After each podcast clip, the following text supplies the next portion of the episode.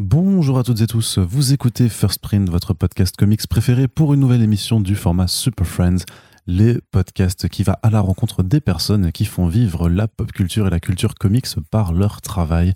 C'est une nouvelle émission en VO que vous vous apprêtez à écouter puisque nous avons le plaisir aujourd'hui de recevoir l'autrice Kat Lee qui a notamment fait Snapdragon édité en VF aux éditions Kinaï et qui a été primé récemment au FIBD, qui a reçu un fauve jeunesse, mais qui a également été co-scénariste de la série Lumberjanes, également de retour en VF chez le même éditeur. Nous voilà donc partis pour presque trois quarts d'heure de discussion tout en anglais pour aborder son travail dans les comics et sa façon d'écrire voilà, ses personnages et ses univers. On espère que l'émission vous plaira. Si c'est le cas, n'hésitez pas à partager sur les réseaux sociaux. Je vous laisse juste après le générique pour la discussion en anglais donc. Très bonne écoute à toutes et à tous.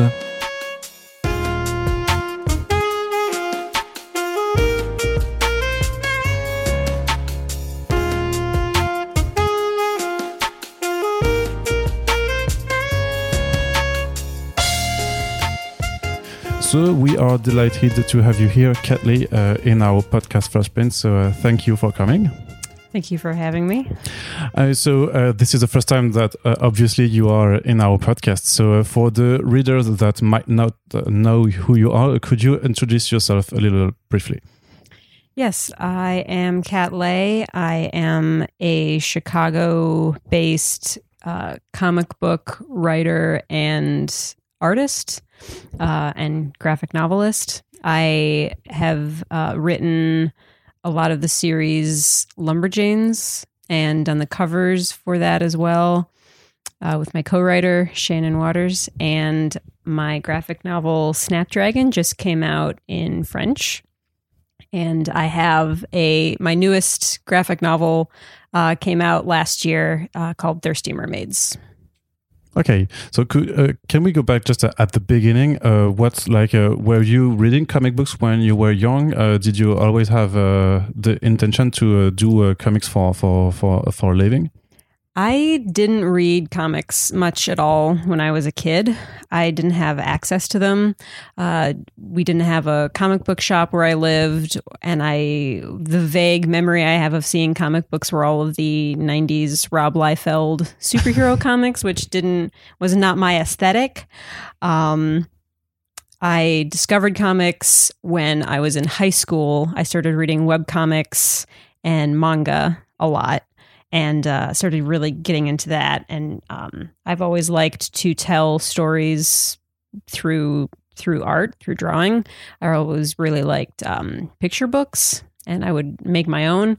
So when I got older and I got into comics, it made sense to to to try that as well um, because I really loved reading them. But I was too shy to talk to any writers or try to meet anyone to collaborate with.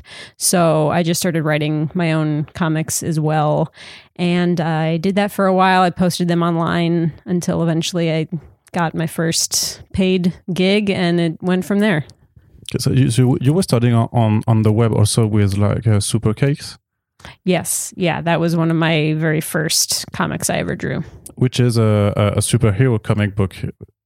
Yeah, superhero slice of life comic. Mm. So, so, so you were a little bit interested still in the uh, superhero stuff, uh, whereas you yeah. didn't read them because uh, it was maybe not not your style uh, when you when you grew up.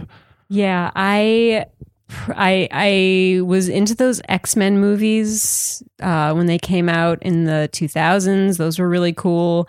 And when I started getting more into comics in general, not just web comics and manga, I I discovered uh, Chris Samnee, who is a really incredible comic artist, and he did a comic called I think it was the Mighty Thor is the name of it. It was uh, it was him and Mark Waid and it was a Thor comic book, and it was just very refreshingly different than what I'd seen previously.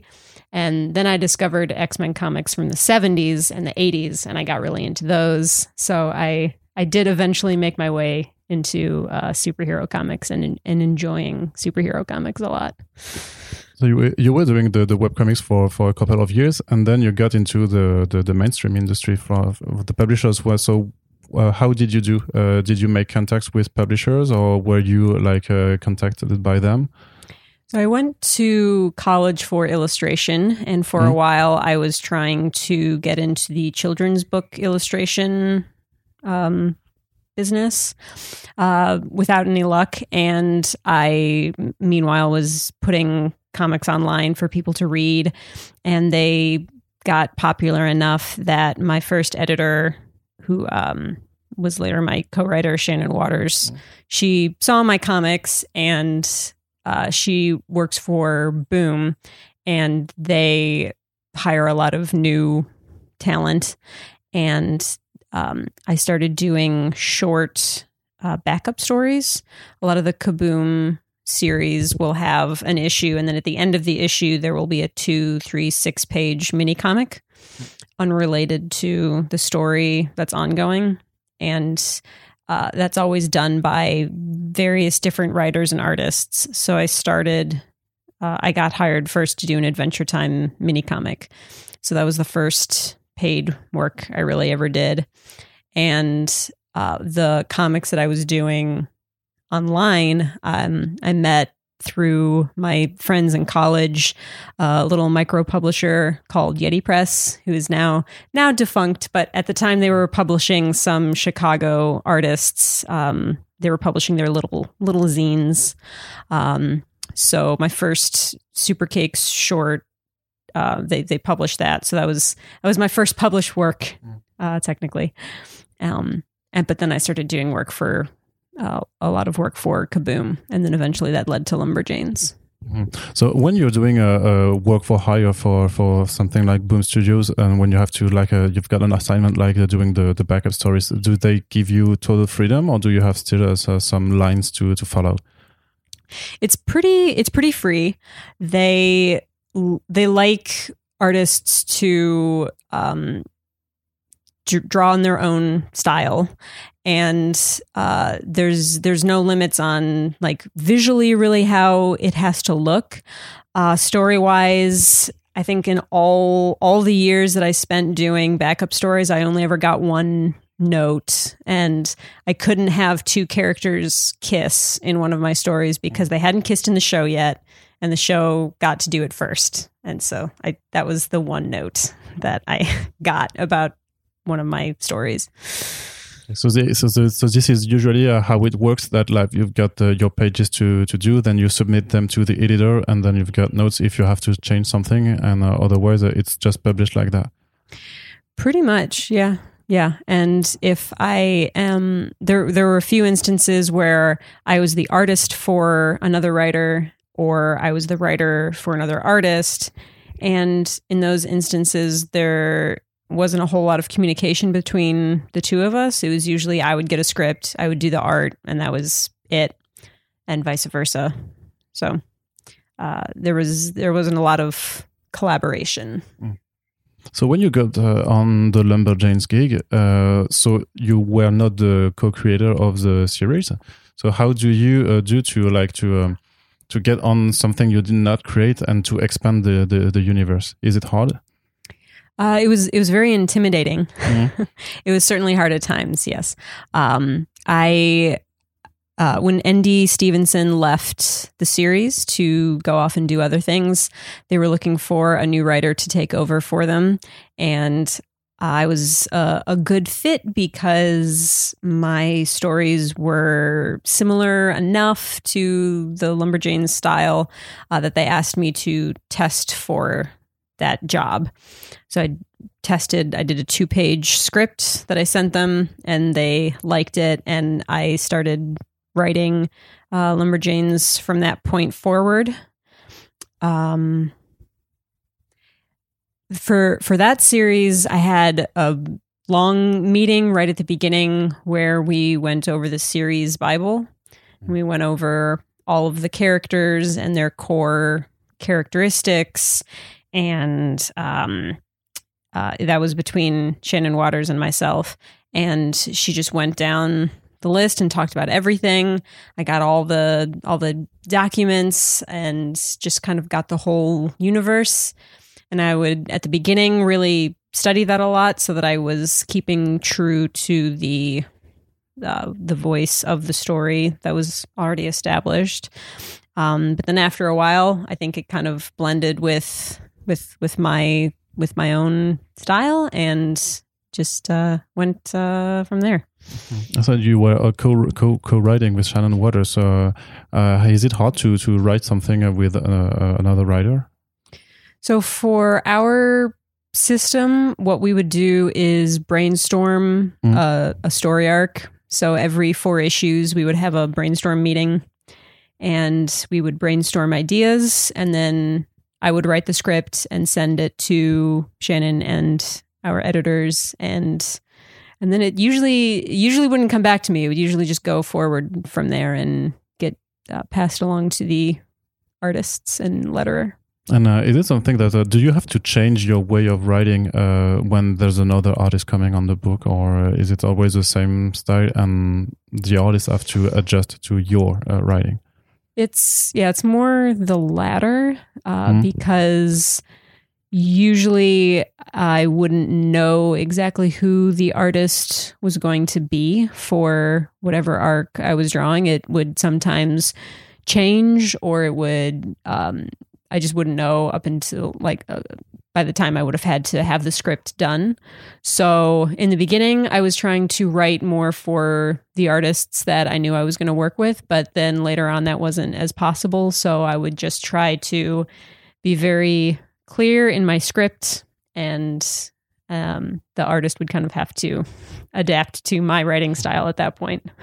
So the the Lumberjane series lasts for like uh, seventy five issues plus the graphic novels at end uh, the end of summer, and there were also a lot of uh, spin offs. Uh, how do you keep things refreshing for such a long time? Uh, for me, I would always just. I mean, the the brainstorms helped a lot. I mm -hmm. had uh, pages and pages of notes that I took way back at the beginning of story ideas, little seeds for ideas for character arcs or interesting, funny things that could happen. Or um, if I ever couldn't think of something, I would look at lists of cryptids, uh, you know, monsters and things mm. to spark ideas. Um, but for a long time, I would just keep going back to that initial list that I did that had a bunch of ideas. Um, and yeah, when, once I got once once I felt comfortable writing the characters, it was uh, it got it got easier as I went to come up with adventures for them. And did you know the what were the demographics of your readership on on Lumberjanes and this kind of comic books? Because it seems to me that it's not the usual. Uh, 40 uh, years old uh, white guy uh, kind of guy that would read uh, something and uh, and especially that uh, we've seen like a, some kind of like uh, evolution of the readership, uh, like especially for for comics books that are not published in single issues form and more in trade paperback form. So, mm-hmm. did you feel there was a new readership uh, on Lumberjanes? I'll, I'll say that the I think the readership was always there. Uh, girls have always read comics; they just haven't traditionally been written for them. like you uh, were I, saying uh, when you were younger. Yeah. For yeah. like a Rob Liefeld stuff. Uh. And uh, yeah, I think one of the things that made Lumberjanes so successful in the States was that there were people that wanted to read comics, but they felt that they couldn't, or um, either because of their gender or um, there, a lot of the popular series now that you've seen in the comic book shops are kind of aged up. Um, and so I think it was kind of refreshing to to have a, a cast that was that was girls, and it was a very uh, it, it it was written to be all ages, so anyone really could enjoy it. Um, and would be accessible to young kids. Obviously, the ages of the characters um, are sort of the ages of the main demographic, I think. But I certainly tried to not um, ever write down to the audience and yeah so so yeah but, but is it a, like a, a, specific way to uh, to write for uh, when you're doing all ages comic books because you have also to write for younger people. But um, so, is there a specific way of writing to to be all ages really? I I don't change much of how I write at all if depending on my audience. I try to keep in mind certain words that a kid might not know, but I also remember when I was younger I really liked to read things that were um, maybe a little above me and I would learn as I read, which is something that I always appreciated when I was younger. And uh, I hope kids can get some of that from the things that I write. And then I pretty much have to keep in mind that I can't, you know, curse or do anything too violent, which is fine. And uh, yeah, I think there was one issue where I explained what pronouns were because younger kids might not know what that word means yet. They might not have gotten to that grammar lesson. And it was a conversation worth having. So I think that was one of the few times when I considered, really considered the age of the readers of one of my stories. But there seems like to be also some thematics that you want to uh, to uh, talk about in, in comic books, like uh, the pronouns, but also just a queer representation. So, is it something that uh, has gotten easier to do uh, now, like uh, at the beginning of when you you worked? I find that I've been pretty lucky in terms of writing for or about queer people because uh, my editors are pretty much always women, and I've had a lot of editors who are also queer. And a lot of the people that I've worked with have also been uh, queer or and women, and I have never met any kinds of um, obstacles in writing whatever I wanted to write because the the the readership is there first of all queer mm-hmm. people buy comics. And um, the editors are also excited. You know they're the ones that reached out to me in the first place so they know what i'm about. And uh, they're not going to be any uh, any um, r- rude rude people in regards to queer storylines. No it's always been more enthusiastic do you think that's something that uh, is also happening in the more mainstream comic books uh, compared to uh, like uh, creator-owned or uh, more all ages ca- comics? I think it's happening, but at a much slower mm-hmm. rate. Mm-hmm. Um, I think the the audience, or at least the perceived audience for those books, has always been the straight white men, and um, there's there there can be a very vocal minority in that audience of people who don't like that sort of thing in their books. But those are also, I feel like, the same people that say that they want to take the politics out of comic books, as though comic books have ever not had a political element to them.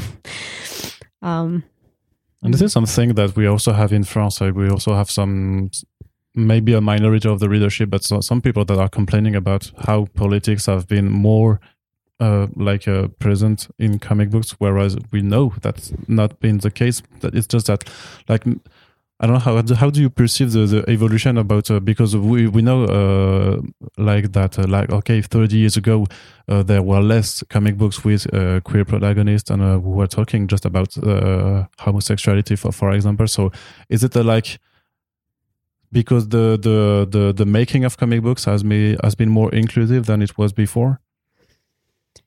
Yes, it's it it's more inclusive. The I know in America we had the Hays Code, which dictated a lot of what media could uh, uh, show, but there, you know, in in the beginning of the like popular Cape comics, they weren't that popular. They were I mean they're not they're they're considered kind of low art still today, but they're definitely a lot more elevated than they used to be.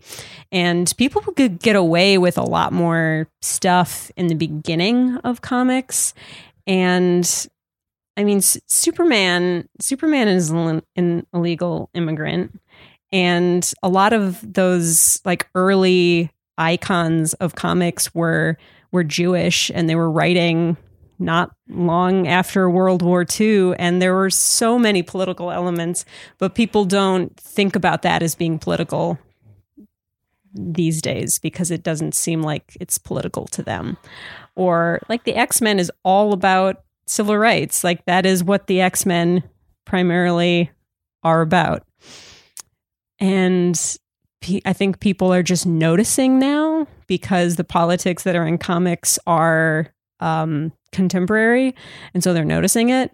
But there, there have always been elements of this in comics. It's nothing nothing new. Okay, so let's talk a, a little bit about Snapdragon. Uh, so this is a your uh, it's a graphic novel. So I guess the you have also uh, for graphic novels. This is not the same way of writing than uh, compared to a, a monthly uh, single issue comic mm-hmm. books. Yeah, it's uh, it's it's pretty different.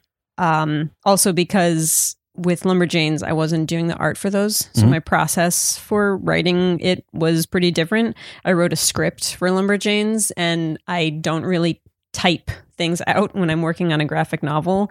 If I'm the one that's writing it, I usually start with the art and I start with the scenes that I know have to be included in the story and kind of go from there. And I'll usually add the dialogue in as I go, but I'm not really uh, writing things out necessarily. Uh, I also don't have to break the story into 22 page chunks which uh, which can be kind of liberating. It means that I can take a lot more time to depict like a mood or an environment if if I don't have to uh, like cram one last story element in before the end of the issue. Um, so it was a lot more of a of, of kind of a free process, which uh, could also be very intimidating. But it was. Mm. But do you still know uh, at the beginning uh, of uh, your writing or or, or drawing uh, how long will Snapdragon be for, for example? Like be, uh, because even if you're not limited by the 22 page uh, uh, breaking stuff you, you don't know if you're going to draw like a, a 100 page or 200 or so when snapdragon got picked up by first second first second has a general rule of their books are between 200 and 300 pages mm. generally a little closer to 200 range and so when i started working on snapdragon i had 200 pages in my head. I thought I thought that was going to be too much and I wouldn't be able to do it. And then I ended up having something like 234 or something um, pages. So so you had to the freedom to adjust if uh, like you want a scene to be uh, much longer. If you want to have uh, some some rule, you you can use it. Yeah, as long as I give give my editor the heads up that I'm gonna um, add more pages. It just needs to be multiples of is it eight? Multiples of 8 mm-hmm. for printing. Yeah. Okay. so as long as I kept within within those uh, multiples of eight, I could add more pages, and I couldn't go over 300 because then they would need to start thinking about breaking it up into two different books. But um, I just I went a little over 200, which was a, a good number. Okay, so you just told us that the uh, the publisher picked up your your project. So did you have to submit it? Yes, I put together a pitch for Snapdragon uh, after I met um, uh, Gina, who worked at First Second at the time, at a convention. Uh, she liked some of my other books and asked if I had any pitches that I wanted to submit to first second. And I'm like, yeah. yeah. Uh, so I put together. So you had a story. You, you, had a story in mind for for quite some time. Uh, for oh. that one, yeah, I, I, had it. I had that idea for for a while before I actually mm. started working on it. Um, I've got a lot of ideas that I just take notes on or do sketches for and kind of keep on the side until they're ready to be developed into a pitch. Uh, for Snapdragon, I just needed a a synopsis, uh, a uh, like a um, elevator pitch for it, a short synopsis, synopsis, and something like ten sequential pages of art and a cover design. So that's that was the pitch that I put together for first second, and they liked it. So okay, so what was the pitch? Uh, was it always about like a little girl that doing witchcraft uh, with an uh, and the the link between the, the, the witch of the village and her, her mother, or how the, did the story develop? The the link between Jacks, the Jacks. older woman, and the family came a little later. Uh, the story pretty much was the same. There were a few there were a few significant changes that that happened early on. It it pretty much stayed true, but there I I, I was going to originally have an epilogue with Snap being older and Jacks having passed away, and my editor suggested that I didn't do that, and I agree because sometimes an epilogue for a children's series can be really disappointing, and uh, kids don't really always want to see their characters all grown up into adults. So I I took that out and I'm I'm very happy that I did. I liked the fact that I kept all of the elderly characters alive at the end of the book. Um, I hadn't really thought about it before, but I realized that a lot of media that features elderly characters, it's like more often than not they're dead by the end of the series. And I was like, oh, that's kind of a it's kind of a bummer. That doesn't need to be that doesn't need to happen every time. So I was I was happy with that uh, suggestion and with that decision to uh, have have no epilogue and have the characters alive at the end of the story. No, that would have spoiled spoiled the mood if uh, like uh, Jacks would be dead. Yeah, I mean, with the, with the theme, like with the with things that happen in the story, it could it could have been okay, like because well, it, I don't want to give any spoilers away, so I, I won't say anything more. All right, so so there's, there's a lot of magic and witchcraft uh, in uh, in this graphic novel, and it, it seems to me like uh, uh, witchcraft is quite trending uh, in uh, all ages comic books. Yeah, there are lots of books with witches, which is exciting. I always have loved witches as characters a lot, and a lot of other people do as well. Um, it's I think it's also uh, something that queer creators like to write about uh, traditionally frightening or scary monsters and humanize them. I think that's kind of a, a a a favorite thing that queer creators like to do. I certainly love doing it. So that that might kind of be where that comes from, but I don't know. Witches witches are fun. Magic is uh, uh, fun to write. Okay, so is it uh, because you're also drawing? Uh, you're not just writing; you're also drawing on uh, Snap, Snapdragon. So, uh, compared to uh, when you're just doing the the, the writing, how what are the differences in your like really in your work on a daily basis? Uh, well, I make a lot of changes and edits while I'm doing the art. Um, sometimes I'll I'll want to fit something onto a page, and as I do the art, I realize that I can't fit everything, and I need to spread it out a little bit. And that's something that I wouldn't do if I was just writing, um, because I wouldn't have discovered that while I was working on the art. Uh, I when I'm when I'm working just day to day, I tend to like to get my writing done early in the day because that's my least favorite part, and then leave the rest of the work day for drawing. Because when I draw, I usually listen to podcasts or Critical Role or music or whatever, just to uh, get me into the zone. And you still manage to be like focused on your work. Well, it's different. Uh, it it's it's different when you're drawing. You don't need to be, I don't know, using the same part of your brain that you're using when you're writing. So I can listen to something and draw it without Mm. any issue at all. It actually it helps. Okay, so is it hard? Is it a challenge to uh, to write uh, ch- ch- children?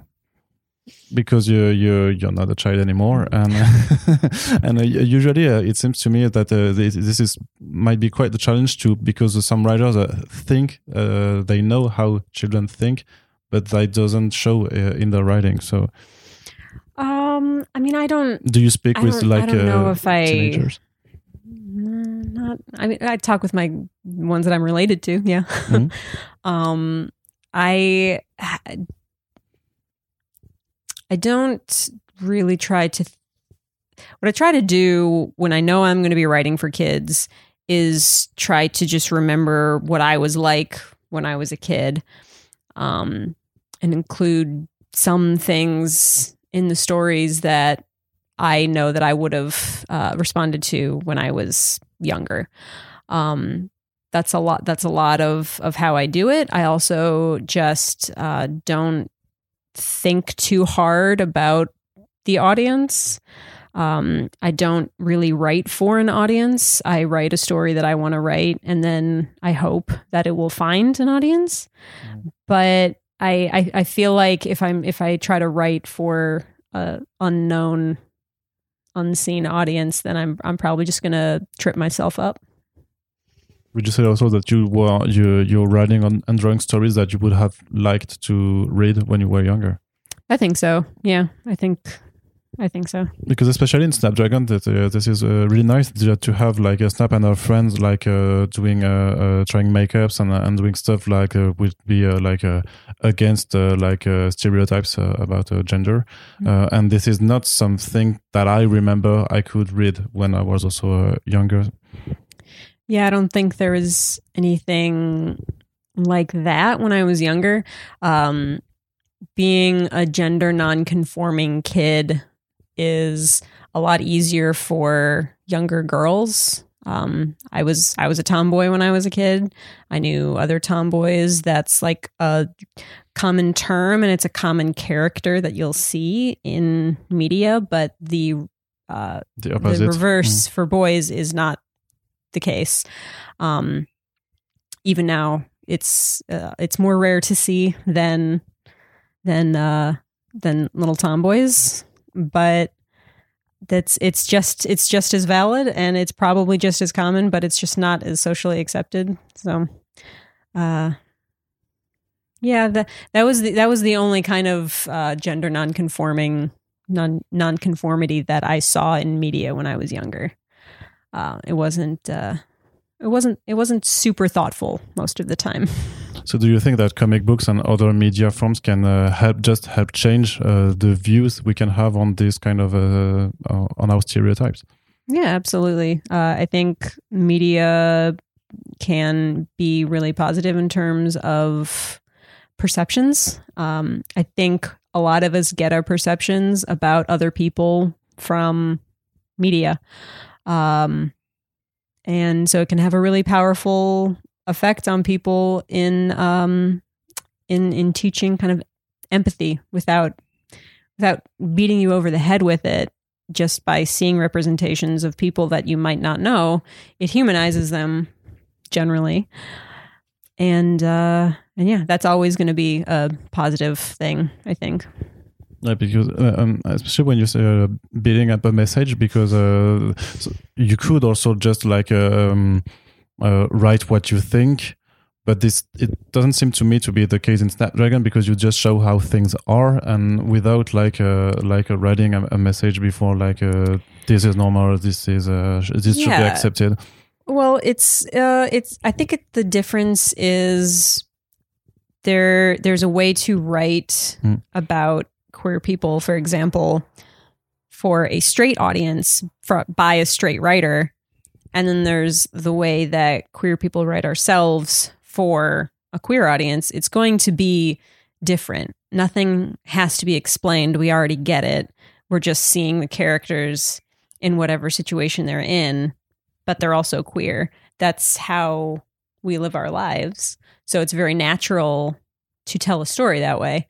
But a lot of the stories that have been told about queer people have been told by straight people writing for a straight audience. So it's uh, it, it's handled differently. Like there's, a, a bias uh, in in the way of writing when it comes from straight people. Sometimes, not all, not all the time, but a lot of the mainstream representations that we have of queer identities from just you know 20 years ago, the ones that I grew up with, uh, it's it's for it's for a straight audience, and it wasn't that long ago that it was illegal to have a queer story. Well, it was illegal to have a queer character who was like alive at the end of the story, or who was happy, or who was still queer. It was um it was I did a whole report on lesbian pulp novels of the 1950s, and the book wouldn't be published unless the lesbians by the end of the book were dead, insane, or straight. Okay, that's harsh. and that, that it lingers. It lingers because a lot of the movies, a lot of the movies with que- queer characters, like a lot of them would be dead by the end of the story. It was common. Okay, have you been following a little bit the the what's happening in the United States, especially with uh, uh, books that are uh, showing queer representations? Yeah, yeah, I uh, I see a lot about that. Uh, I know a lot of people whose books get banned. Um, probably my books have gotten banned. I don't really know. It's uh, yeah, it's it's horrible censorship. That uh, yeah, it's very upsetting and it's hypocritical because there are every, every child's movie and book involves rep- like straight couples. That's common for every age range, but the inverse is somehow not the inverse, but uh, queer stories telling the exact same storyline. Those are somehow bad for kids. It's it's ridiculous, but um, that's that's what happens when minorities get to be more visible. There's going to be pushback against it. It's it's wrong and it's uh, it's not good for kids, but it's still a step forward. A time uh, like it, it's showing that the times are changing. Yeah, yeah, I think so. I hope so. I hope it'll it'll keep going at the momentum that it has been going because it seems like the last um, maybe maybe decade. I'm not quite sure, but we've been seeing just like an explosion of graphic novels and different creators creating stories for different minority groups and that's uh that's been i think a financial success. So hopefully that means it'll continue. That's usually what it takes is for something to be financially successful then it's like oh then we can keep doing it. Okay. So do, do, do you you said you've got another graphic novel that just came out or that is going to come out uh, yes. Uh, Thirsty Mermaids came out early last year. That is a graphic novel I did for an older audience. Okay, so what's what's it about? Because it's not out yet in France. So what can you tell, tell us about? It's about three mermaids who get drunk on shipwreck wine and they decide to transform into humans, sneak onto land for more booze and then when they wake over or they uh, wake up hungover in the morning, they realize that they don't know how to break the spell, and they're stuck as humans, and they have to uh, figure that out and adapt to human life while trying to figure out how to break the spell on them. Okay, so this is uh, aimed at uh, older audiences. Yeah, but you still did it uh, as a graphic novel form. So, uh, mm-hmm. so, so, th- did you change also like uh, the the um, simply simply put the, the way of, of writing or, or drawing I really think I changed too much. Uh, there's nudity and alcohol and cursing, and it there's there's a very familiar uh, millennial dread happening for the characters because they have to learn about capitalism. Um, and a kid might not get that, but people in their twenties certainly do. Okay, and afterwards, do you keep on doing just graphic novels, or do you uh, plan to uh, go back to the single issues market? I I have been enjoying graphic novels. I like the the freedom of the format, and a lot of the ideas that I have are more suited towards a kind of a, a one shot book as opposed to a continuing uh, monthly story. So I don't know though. I'll I'll uh, if that changes in the future, it'll change. Because you could go create it on like at Image Comics or even Boom or uh, IDW that have been expanding their creator owned line uh, for the mm-hmm. last years for the last few years. Yeah. Um, yeah. It's exciting. It's good stuff. okay. Thank you. Thank you very much, uh, Kat, for your answers and your time. Thank you.